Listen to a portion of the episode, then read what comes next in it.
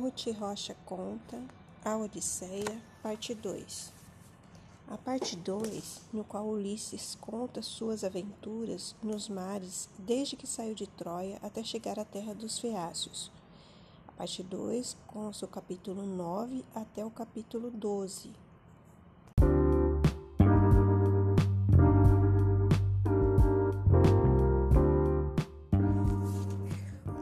Ulisses contou então a sua história. Contou que era Ulisses, filho de Laertes e rei da ilha de Ítaca, aquela que se avista de longe. Contou como lutou em Troia, ao lado do exército grego, e como, quando deixou Troia com seus homens e seus navios, foi aportar no país dos Cícones, em Ismaros, para falar a verdade, os homens de Ulisses, que vinham da guerra, ainda tinham vontade de lutar e foram logo atacando as cidades dos ícones, que estavam sem defesa. Só que depois de algumas vitórias e de, de terem saqueado algumas populações, a sorte mudou e eles foram derrotados. Muitos soldados morreram e eles tiveram que fugir nos seus navios. Navegaram alguns dias e chegaram a um lugar estranhíssimo, onde as pessoas comiam flores de lótus e eram chamadas de lotófagas. Estas flores provocavam uma sensação tão grande de felicidade que alguns homens, depois de comê-las, acharam ótimo e não quiseram mais ir embora. Ulisses mandou que os prendessem dentro dos navios e tratou de sair daquele lugar. Depois de muito navegar, chegaram à terra dos ciclopes, gigantes enormes de um olho só, que viviam em grutas e não precisavam plantar nada, pois tudo crescia naquele lugar sem que se precisasse plantar. Eles então pararam numa pequena ilha, perto da ilha dos ciclopes. Descansaram, comeram à vontade, pois ali havia grandes rebanhos de cabras, e beberam do vinho que ainda havia nos navios. Ulisses resolveu deixar a maior parte de seus homens descansando naquele lugar. Com um só navio e apenas alguns homens, dirigiu-se à ilha para começar a conhecer os ciclopes e saber que tipo de gente eles eram. Aproximaram-se da ilha e Ulisses pôde ver uma caverna sombreada por altas árvores. Muitas cabras e carneiros pastavam em volta. E tomava, quem tomava conta dos rebanhos era um dos gigantes de um olho só. Ele parecia viver longe dos outros. Ulisses escolheu doze companheiros para acompanhá-lo. Levou um saco de provisões e um odre do melhor vinho que ele tinha. Quando chegaram à caverna, não havia ninguém, pois o gigante estava fora, tomando conta do rebanho. Dentro da caverna, que era muito grande, havia muitos estábulos com filhotes de várias idades. As prateleiras estavam cheias de queijo, os companheiros de Ulisses quiseram logo se apossar de alguns cabritos e queijos e fugir dali o mais depressa possível. Mas Ulisses achou que ainda podia receber presentes de hospitalidade e resolveu esperar pelo dono da casa. Ficaram então por ali, comendo os queijos do gigante e esperando sua volta. Quando o gigante apareceu, trazia seu rebanho e um enorme feixe de lenha que jogou no chão causando um barulho tão assustador que os homens correram todos para o fundo da gruta, amedrontados. O ciclope tapou a entrada da gruta com uma pedra enorme e pesadíssima. Sentou-se e começou a ordenhar as ovelhas e as cabras. Quando acabou, acendeu fogo, então se deu conta da presença dos homens. Quem são vocês? gritou com uma voz poderosa. De onde vem sulcando os úmidos caminhos? Ulisses, apavorado com sua voz e seu ar ameaçador, mas adiantou-se e respondeu, dizendo que eram gregos que voltavam de Troia e que suplicavam que eles os respeitassem como hóspedes, em nome de Zeus. O Ciclope respondeu caçoando, dizendo que eles, os Ciclopes, eram mais fortes do que qualquer deus e que ele não ia poupar ninguém. Perguntou em seguida onde estava a nau que os trouxera. Estava claro que as intenções dele eram as piores, e por isso Ulisses respondeu que Poseidon tinha destruído o navio. Então, sem dizer uma única palavra, o gigante levantou-se, agarrou dois dos marinheiros e atirou-os no chão, arrebentando suas cabeças. Depois retalhou seus corpos e calmamente preparou-os para lhe servir de ceia. Comeu os dois, deitou-se e dormiu. Apavorados, os homens choraram de medo.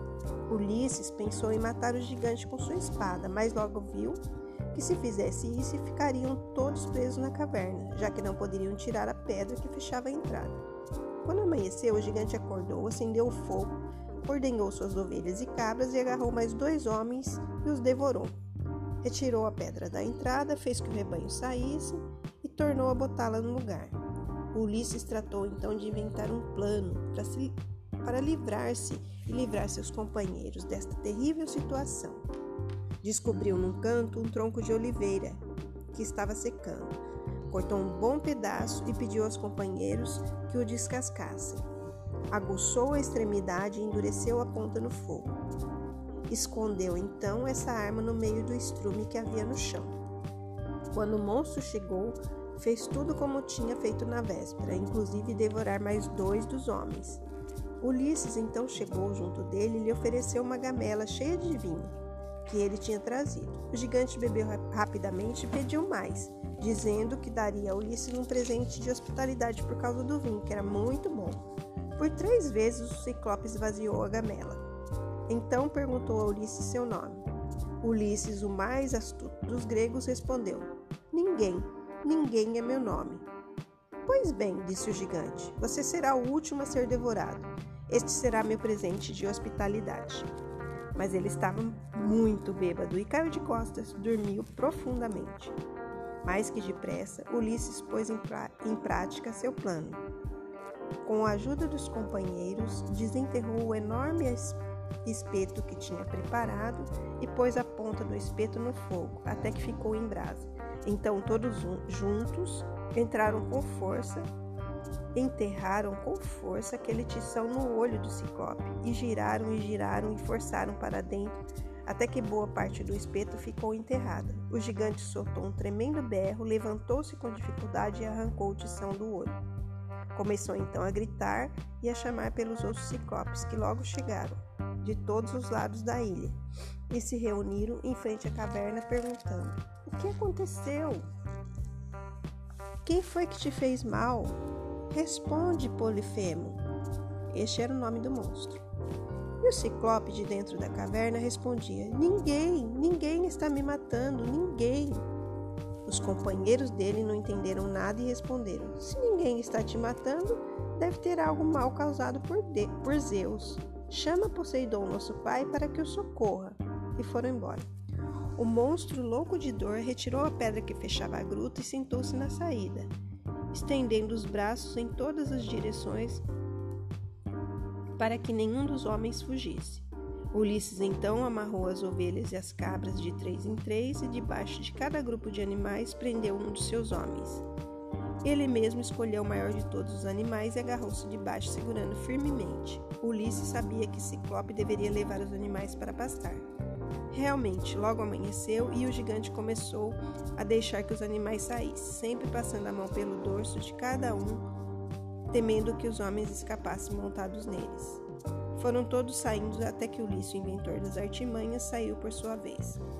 Desprenderam-se todos dos carneiros e rumaram para o navio, empurrando ainda alguns animais. Imediatamente embarcaram os carneiros de lindo pelo e partiram o mais rapidamente possível.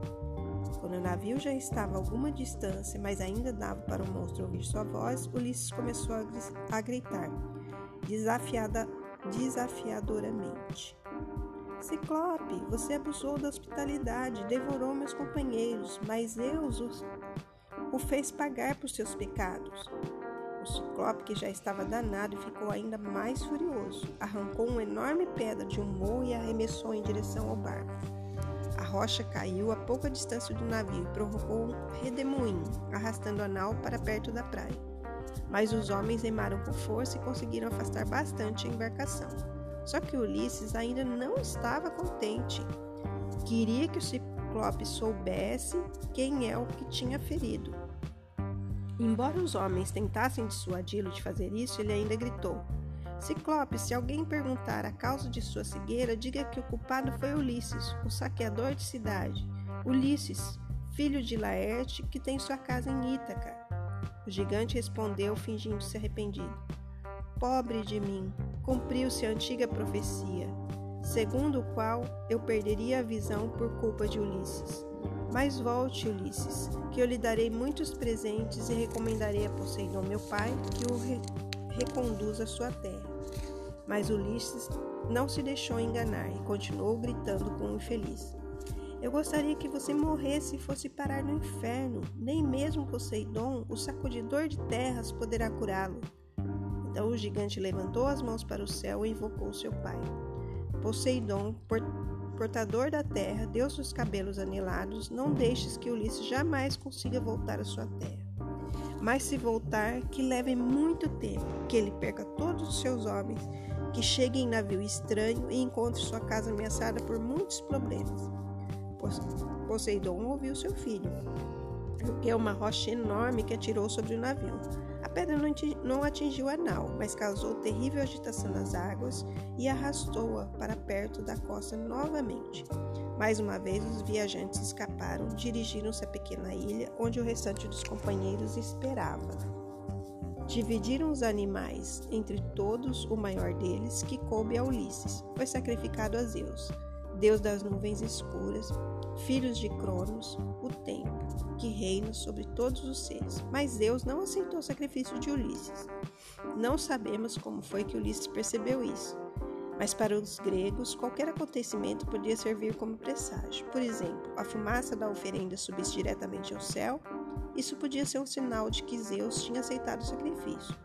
Um vento que desfizesse a fumaça podia ser um sinal contrário. No dia seguinte, partiram da ilha, contentes por terem escapado da morte, mas ao mesmo tempo tristes por terem perdido tantos companheiros.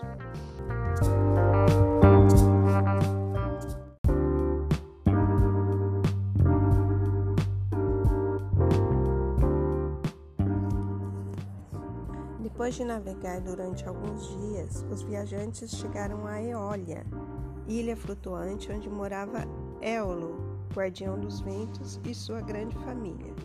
Ulisses e seus homens foram muito bem recebidos e lá ficaram durante um mês. Quando resolveram partir, Éolo deu a Ulisses um enorme odre de couro onde estavam guardados todos os ventos perigosos. Ulisses amarrou o odre muito bem amarrado no porão do seu navio, que partiu com os melhores ventos ventando a favor. Por nove dias e nove noites, sempre com ventos favoráveis, os navios foram atravessando os mares e Ulisses controlava as velas de sua nau, não dormiu um só momento. Quando já se podiam avistar as costas de Ítica, Ítaca, o sono venceu o nosso herói. Então, enquanto Ulisses dormia, seus companheiros começaram a imaginar o que haveria dentro do odre, achando que Ulisses havia recebido um grande tesouro e não queria dividi-lo com eles. Abriram o odre, o odre e libertaram todos os ventos mais violentos e perigosos. A tempestade levou os navios de volta ao alto mar para longe de Ítaca. Eles foram arrastados novamente de volta à ilha Eólia. Ulisses dirigiu-se ao palácio em busca de ajuda, mas Éolo e seus filhos expulsaram os homens da ilha. Zarpa já desta ilha, gritou Éolo. Não darei ajuda a homens que são detestados pelos deuses. Os navios saíram da ilha e todos os tripulantes ficaram muito abatidos. Depois de seis dias e seis noites, chegaram à ilha de Lestrigões.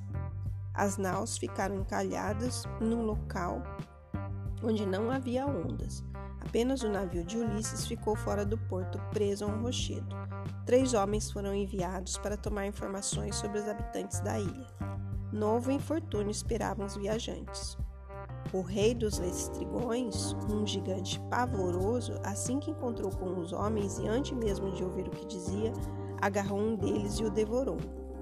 Os outros correram para as naus, o mais depressa que puderam. Mas o rei já estava chamando os habitantes da ilha, todos gigantescos. Quando viram as embarcações, começaram a jogar grandes pedras sobre elas. Além disso, fisgavam os homens para comê-los, como se fossem peixes.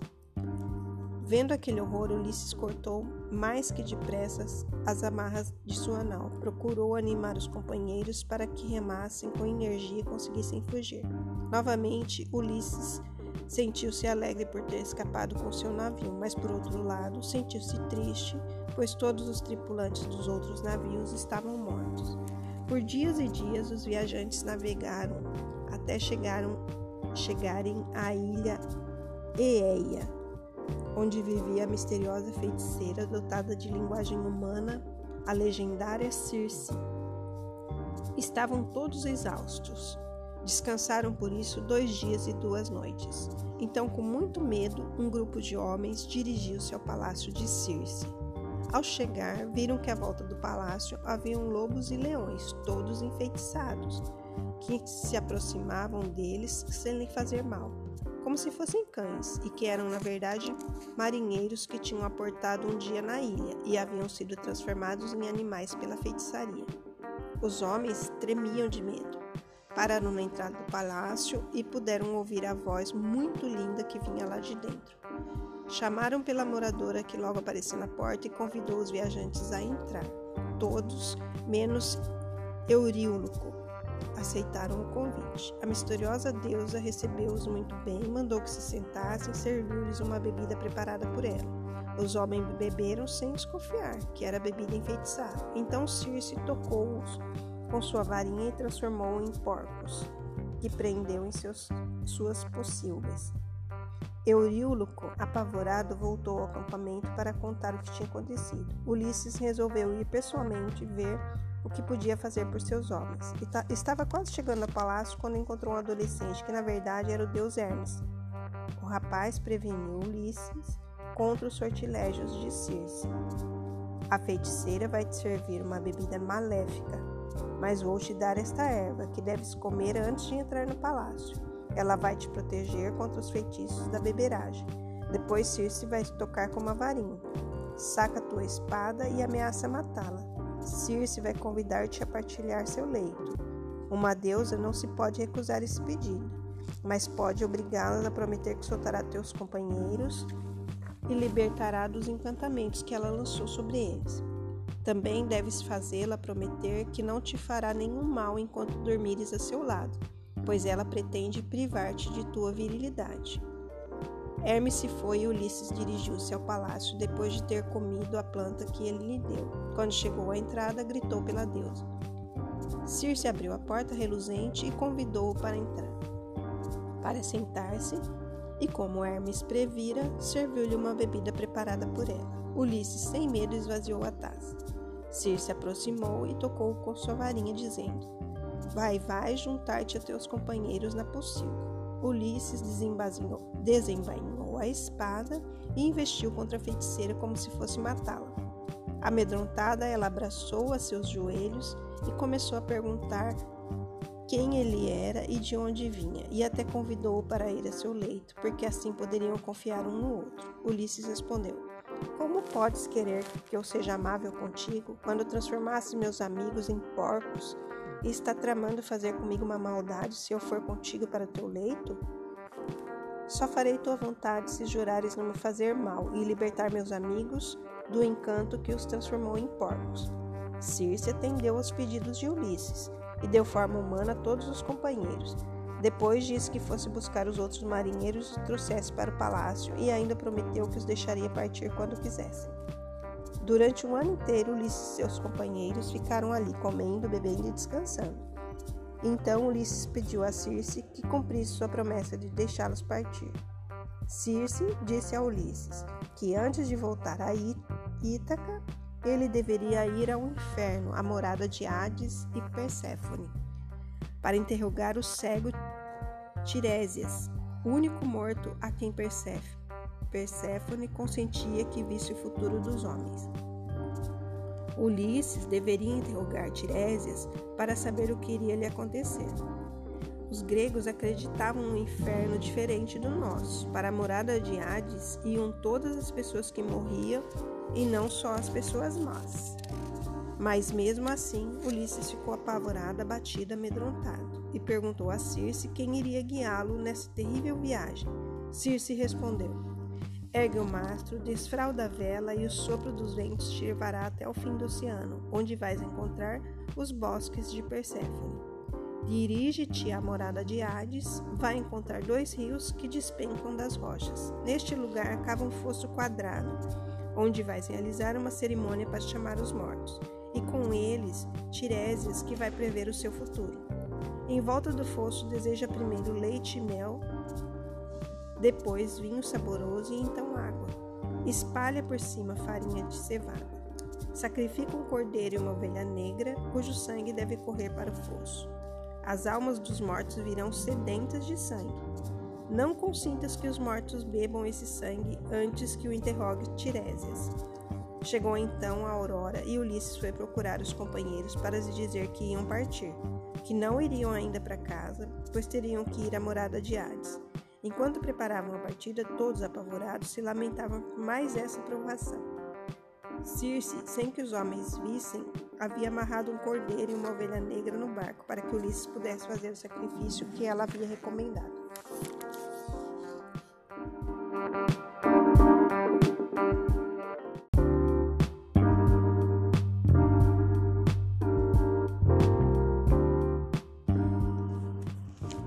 Os homens arrastaram a nau para a água, levantaram o mastro e desfraldaram a vela, que se enfunou com o vento enviado por Circe. Choravam todos de medo. Durante todo o dia navegaram, e quando a noite baixou, a nau chegou finalmente aos confins da terra, onde a bruma e as nuvens escondem o sol. Encalharam a nau na areia e desembarcaram os animais. Então, como Circe havia ordenado, cavaram a fossa e derramaram o leite, o vinho e a água. Por cima espalharam a cevada. Ulisses degolou os animais e despejou o sangue na fossa. Invocou então os mortos, que vieram em grande número, e seu ruído sinistro deixou a todos pálidos de terror. Ulisses não permitiu que bebessem do sangue dos animais imolados, até que visse o tebano Tiresias. Quando o adivinho chegou com seu cetro de ouro, reconheceu Ulisses e fez as previsões sobre o futuro que o esperava. Disse que Ulisses teria grande dificuldade em voltar para casa, pois Poseidon, o sacudidor da terra, estava furioso por causa do seu filho Polifemo, que ele havia cegado.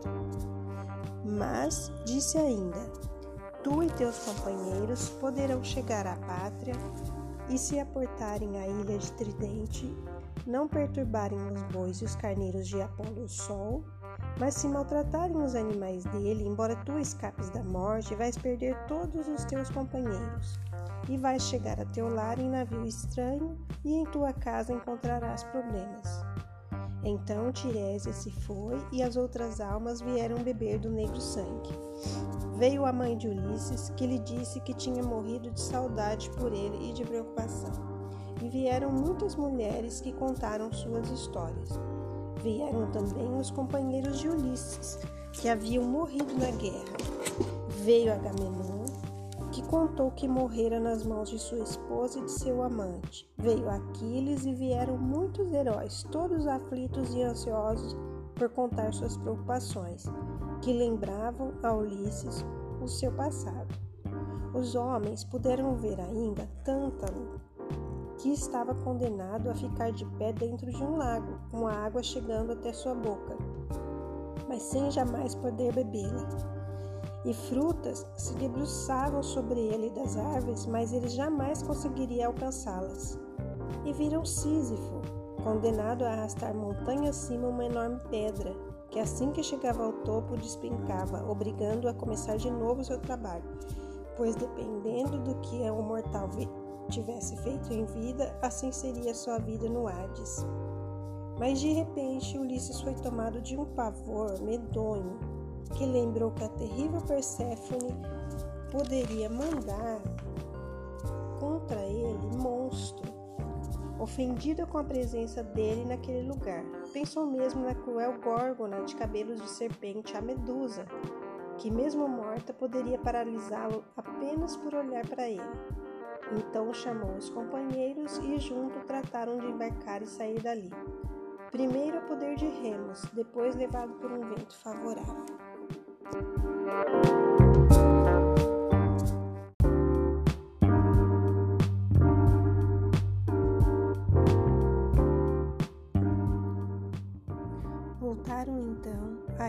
Circe para descansar de tão extraordinárias aventuras.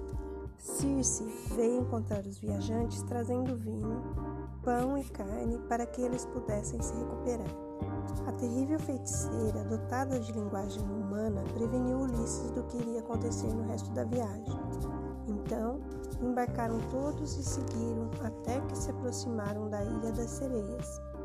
As sereias eram criaturas terríveis que atraíam os marinheiros com suas vozes maravilhosas. Todos que passavam perto da, delas acabavam se atirando no mar, enlouquecidos pelo seu canto, e morriam afogados. Na ilha estavam apenas os esqueletos, recobertos por peles ressequidas. Ulisses fez como Circe lhe havia ensinado. Amassou com as próprias mãos uma boa porção de cera que foi amolecendo, graças inclusive ao calor do sol. Tapou com a cera os ouvidos dos marinheiros, mas antes lhes pediu que, depois que tivessem os ouvidos bem tapados, eles o amarrassem ao mastro. Ulisses não tapou os próprios ouvidos, pois queria ouvir o canto das sereias. Quando o vento parou e o mar se tornou liso como espelho, os homens recolheram a vela e começaram a remar. Cada vez com mais força, o barco foi se aproximando da ilha e Ulisses começou a ouvir lindas vozes que pareciam chamá-lo. Vem, Ulisses, vem! Vamos te contar muitas e muitas coisas. Sabemos tudo o que se passou em Troia. Vamos te contar histórias maravilhosas. Vocês já perceberam que os gregos gostavam muito de histórias.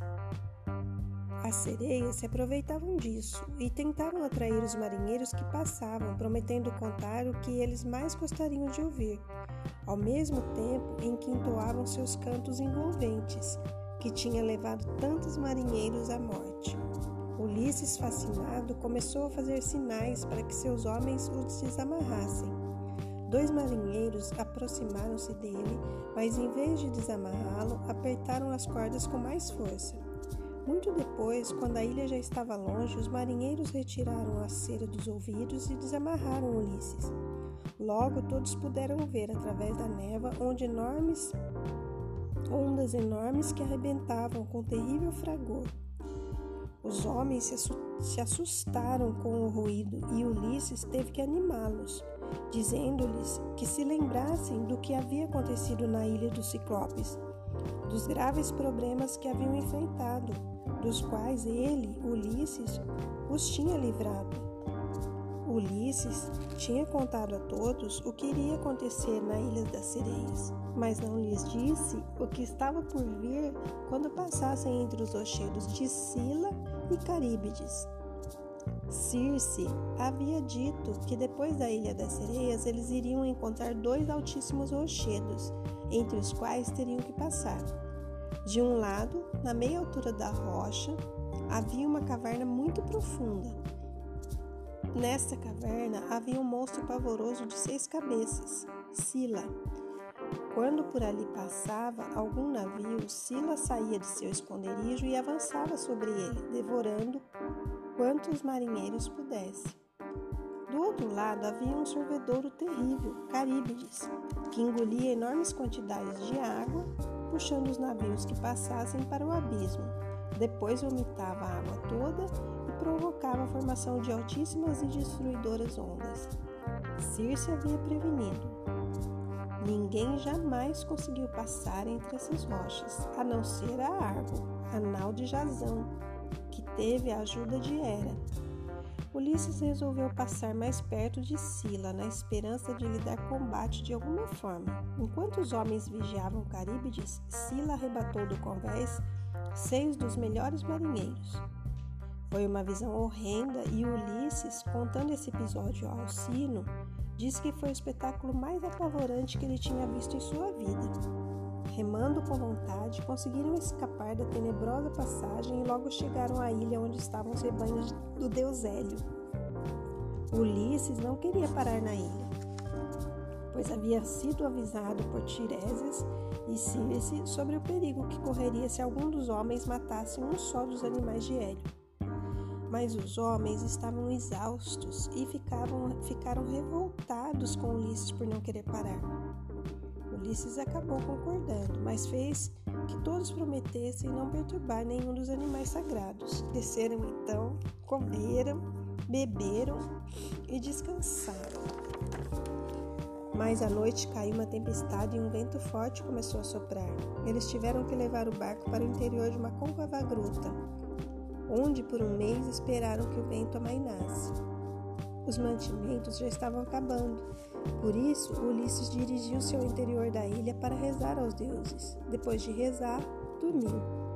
Enquanto isso, os homens que estavam com muita fome começaram a achar que não ia fazer mal se sacrificassem alguns dos animais dos deuses e comessem a carne.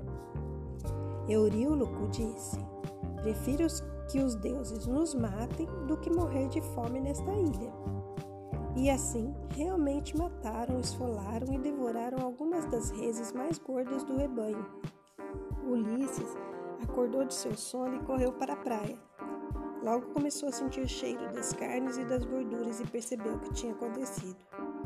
Pediu perdão aos deuses, mas a notícia do crime já havia chegado ao Olimpo, e Zeus já tinha prometido a Hélio destruir a embarcação de Ulisses. Ulisses repreendeu seu, seus amigos, mas o mal já estava feito. Os deuses então se manifestaram mediante vários prodígios. As peles dos animais mortos se puseram a dançar e as postas de carne mugiam como se fossem vacas, causando entre os homens um grande pavor. Depois de alguns dias, o vento amainou. Embarcaram todos e lançaram-se às águas.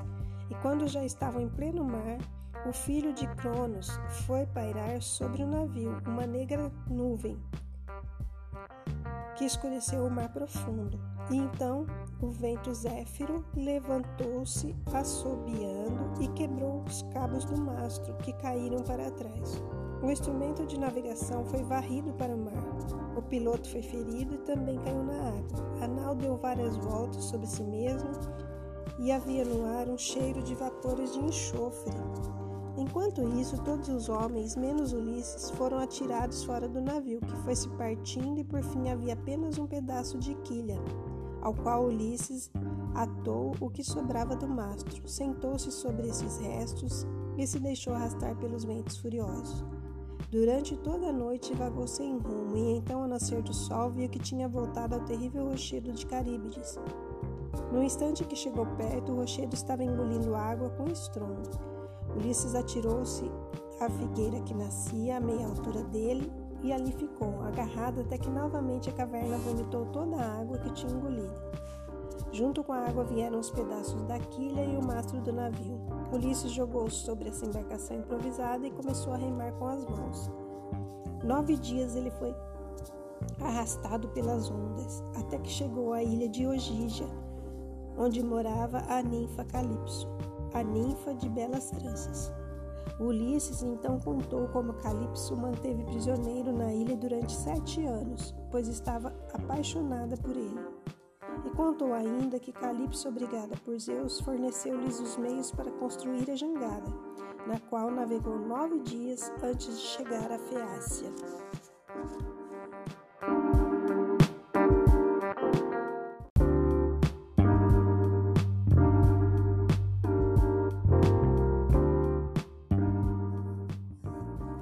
curiosidades. Algumas informações para ajudar na interpretação da leitura. Presente de hospitalidade. A hospitalidade era muito importante entre os gregos. Eles acreditavam que, honrando um hóspede, estariam honrando os próprios deuses. Cronos, o tempo. Rei dos deuses, senhor do mundo, casou-se com Rea, devoradora que devorava seus filhos, pois sabia que um deles iria destroná-lo. De fato, foi vencido por Zeus, que tinha escapado de ser devorado.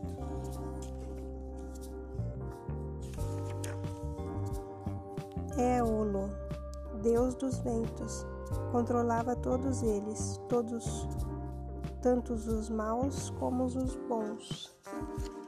Circe, feiticeira poderosa, há lendas que dizem que durante a estadia de Ulisses em sua ilha eles tiveram dois filhos, Telégono e Latino. sortilégios, mágicas e encantamentos.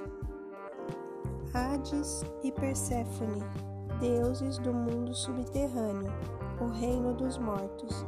Seu no seus nomes romanos eram Plutão e Proserpina. Tiresias, adivinho famoso, ficou cego por ter visto Palas Atena nua. A deusa, para amenizar sua punição, deu-lhe o dom da profecia.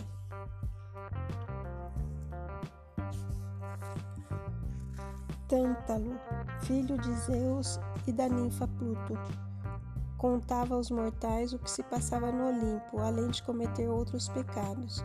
Foi atirado no inferno, onde sofria sede e fome eternas, sempre cercado de bebidas e comidas que não conseguia alcançar. Sísifo, fundador da cidade de Corinto, denunciou Zeus quando ele raptou Égina. Foi atirado no inferno e obrigado a carregar eternamente uma pedra, montanha acima.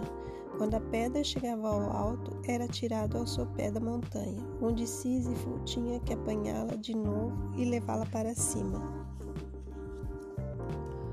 Górgona, Medusa. As Górgonas eram três irmãs horrorosas: Euríale, Stenó e Medusa. Esta última tinha serpentes no lugar dos cabelos, e seu olhar era tão terrível que transformava em pedra todos aqueles que olhavam para ela. Sereias, perigosos monstros marinhos, possuíam metade do corpo em forma de mulher e a outra metade em forma de ave. Arrastavam os marinheiros para o fundo do mar com a beleza de seu canto. Mais tarde passaram a ser representadas como mulheres com cauda de peixe.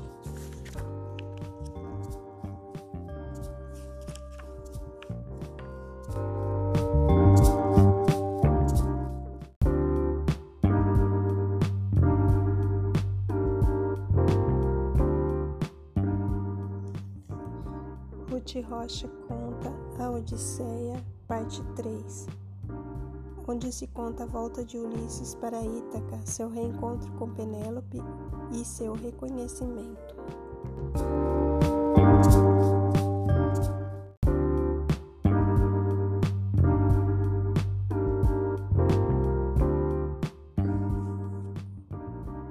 Ulisses acabou de contar sua história ao rei dos Feácios. O rei então pediu que todos trouxessem muitos presentes para o hóspede comentando que depois poderiam cobrar impostos do, do povo para pagar os presentes.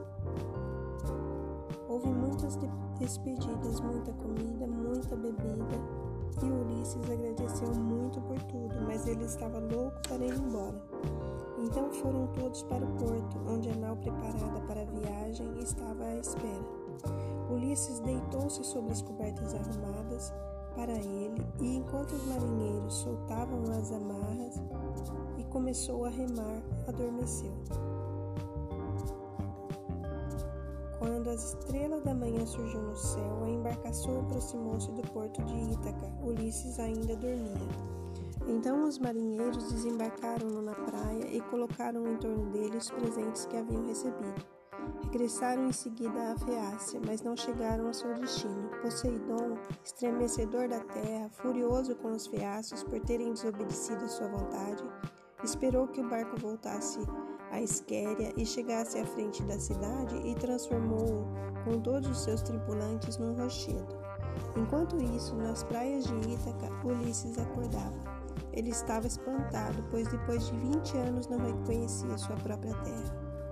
Palas Atena apareceu sob forma de um pastor e lhe disse que ele estava em Ítaca. Ulisses tentou enganar o pastor, contando uma porção de histórias, mas então Palas Atena transformou-se numa bela mulher e disse quem era. Ajudou Ulisses a esconder seus tesouros numa gruta e fechou a entrada com uma pedra. Depois contou a ele tudo o que estava acontecendo com Penélope, os pretendentes e seu filho Telêmaco. Os dois combinaram o que fariam para acabar com todos aqueles homens que tentavam usurpar seu trono e arrebatar sua esposa.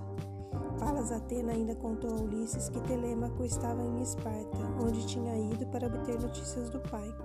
e que os detestáveis pretendentes tinham armado um navio para interceptar o barco e matar Telêmaco. A deusa deu a Ulisses o aspecto de um mendigo para que pudesse andar pela ilha sem que desconfiassem de quem ele era. Recomendou que ele procurasse o porqueiro, eu meu, que continuava fiel a ele, e partiu em busca de Telêmaco antes que alguém mal pudesse lhe acontecer. Ulisses teve de atravessar uma região selvagem, escalar morros e ultrapassar muitas fendas do terreno, para enfim encontrar o lugar onde porqueiro Eumeu criava os porcos do, do seu senhor ausente. Era uma grande criação, com espaços destinados aos machos, às fêmeas e aos filhotes. Eumeu estava ocupado fazendo uma sandália quando ouviu os cães que latiam muito. Percebeu que alguém se aproximava. Então correu para acudir o mendigo que chegava, afastou os cães e mandou que Ulisses entrasse na cabana. Recebeu muito bem, mas lamentava o tempo todo a ausência de seu senhor, que ele considerava morto. Serviu a Ulisses uma boa refeição. Enquanto comiam e bebia, o porqueiro continuou a falar bem do seu amo e mal dos pretendentes. Falou mal até de Helena a causadora da guerra. Depois perguntou ao mendigo quem ele era e de onde viera. Ulisses não queria ainda que o porqueiro o reconhecesse, então inventou uma longa história que explicava como ele teria vindo parar em Ítaca, mas afirmou a Eumeu que Ulisses voltaria em breve. O porqueiro não acreditou que Ulisses pudesse voltar, embora o mendigo insistisse. À tarde chegaram os guardadores de porcos que tinham levado os animais para pastar. O porqueiro mandou matar um belo porco para que todos homenageassem Ulisses. Deu ao hóspede agasalhos para que passasse a noite e saiu para tomar conta dos animais. Ulisses alegrou-se por ver como seu servo era fiel. Enquanto isso, Palas Atena tinha ido a Lacedemônia para chamar Telêmaco de volta avisou de que os pretendentes tinham preparado uma emboscada entre as ilhas de Samos e Ítaca e recomendou ao rapaz que fizesse um caminho que não passasse por lá e que assim que chegasse a Ítaca procurasse pelo porqueiro Eumeu para que porque era a pessoa de confiança. Assim que amanheceu, Telêmaco pediu a Menelau licença para partir. Menelau mandou preparar um grande almoço para o seu hóspede, junto com Helena Escolheram lindos presentes que Telêmaco recebeu com alegria. Depois do almoço se despediram. Quando Telêmaco e Pisístrato, filho de Nestor, subiram na carruagem para partir, passou voando uma ave à sua direita. Era uma águia que carregava nas garras um grande ganso branco. Ficaram todos alegres, pois esse acontecimento parecia um bom presságio. Helena afirmou que assim como a águia veio do monte e arrebatou o ganso, também Ulisses Após passar por muitas provações, regressaria à casa e se vingaria dos que estavam causando problemas à sua família. Os rapazes foram diretamente para o porto, chamaram a tripulação e partiram. Enquanto isso, Ulisses, na casa do guardador de porcos, muitas histórias contaram um ao outro, inclusive durante a noite, pois dizia o porqueiro: Não precisamos dormir muito, que dormir também cansa. Eumeu como contou como foi roubado da casa dos pais e vendido como escravo. Quando o dia raiou, Telêmaco estava chegando a Ítaca, desembarcou numa praia escondida, pediu aos companheiros que levassem o barco para o porto, pois ele tinha algumas coisas para fazer. Chamou um dos homens e pediu que hospedasse Teuclímeno, um adivinho que havia trazido de Pilo. Enquanto o barco partia, Telêmaco dirigiu-se à cabana de Eumeu, pois pretendia encontrar-se com ele. Ulisses e Eumeu tinham acendido o fogo e preparavam a refeição. Os guardadores de porcos já tinham saído com seus animais. O Kanza começaram a abanar as caudas e a ladrar alegremente. Ulisses ouviu o ruído de passos e disse a Eumeu que alguém conhecido estava chegando, já que os cães, em vez de latir, pareciam contentes. Telêmaco então surgiu à porta. O porqueiro festejou muito a chegada do rapaz e fez que ele entrasse. Recebeu como se fosse um filho. O moço perguntou por sua mãe e por seu palácio, quis saber se os pretendentes ainda estavam lá e se Penélope já escolheram um deles. Porqueiro respondeu que sim, que ela estava lá com seu coração corajoso, mas que não havia escolhido nenhum pretendente. O meu serviu uma farta refeição de carne, pão e vinho ao rapaz. E só então Telêmaco perguntou quem era aquele estranho, de onde tinha vindo e quem o havia trazido.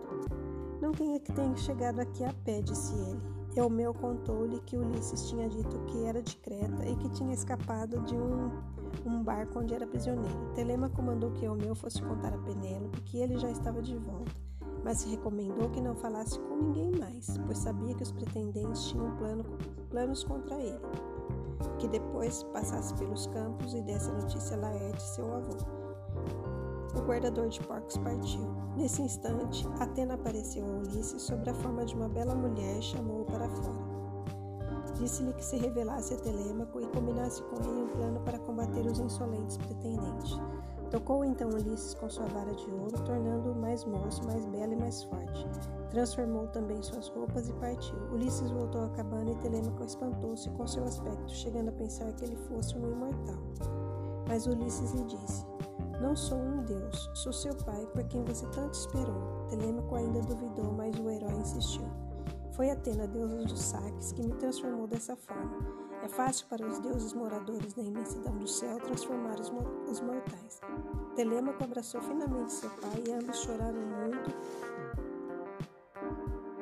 e mais teriam chorado, mas o rapaz, curioso por saber das aventuras dele, começou a fazer perguntas. Ulisses, depois de responder a todas as perguntas, lembrou que deveriam fazer planos para eliminar os pretendentes e perguntou quanto eles seriam se seria possível que os dois enfrentassem todos eles ou se seria prudente levarem mais companheiros. Telêmaco disse que adversários eram muitos. De Delíquio vieram 52 moços com seis servidores de Same, 24 rapazes de Zacinto, 20 homens daqui de Ítaca, dois moços nobres, mais Medonte, o arauto, e ainda o Adeu e dois servidores. São muitos para que apenas nós dois possamos enfrentá-los, a não ser que lhe ocorra o nome de um campeão que seja capaz de nos ajudar. Ulisses então perguntou: Será que bastarão Atena e Zeus como nossos aliados? Telêmaco mostrou-se impressionado. Ulisses então disse a ele que voltasse para casa e se juntasse aos pretendentes. Enquanto isso, ele transformaria de novo no velho mendigo e iria para o palácio com o guardador de porcos. Se me maltratarem, Ulisses recomendou, suporte as ofensas. Apenas lhes diga que não façam isso, que não se deve desrespeitar um hóspede. Preste atenção, pois quando Atena ordenar, eu farei um sinal a você. Recolha as armas que houver na casa e guarde todas no fundo da sala de armas. Separe para nós um par de espadas e um par de lanças e dois escudos. Deixe essas armas no lugar onde possamos pegá-las. E outra coisa, ninguém, nem Laertes, nem Penélope, nem o porqueiro deverão saber que eu cheguei. Quero ver por mim mesmo como se comporta o pessoal da casa. Enquanto isso, a notícia da chegada de Telêmaco já tinha alcançado o palácio. Os pretendentes ficaram furiosos ao ver que seu plano de eliminar o rapaz não tinha sucesso. Dirigiram-se à praça e tentaram combinar um novo plano, mas não conseguiram entrar no acordo e acabaram voltando para o palácio.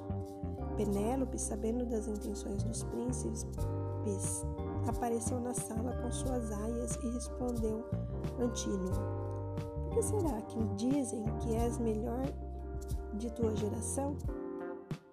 Tramas dentro da minha casa a morte do meu filho?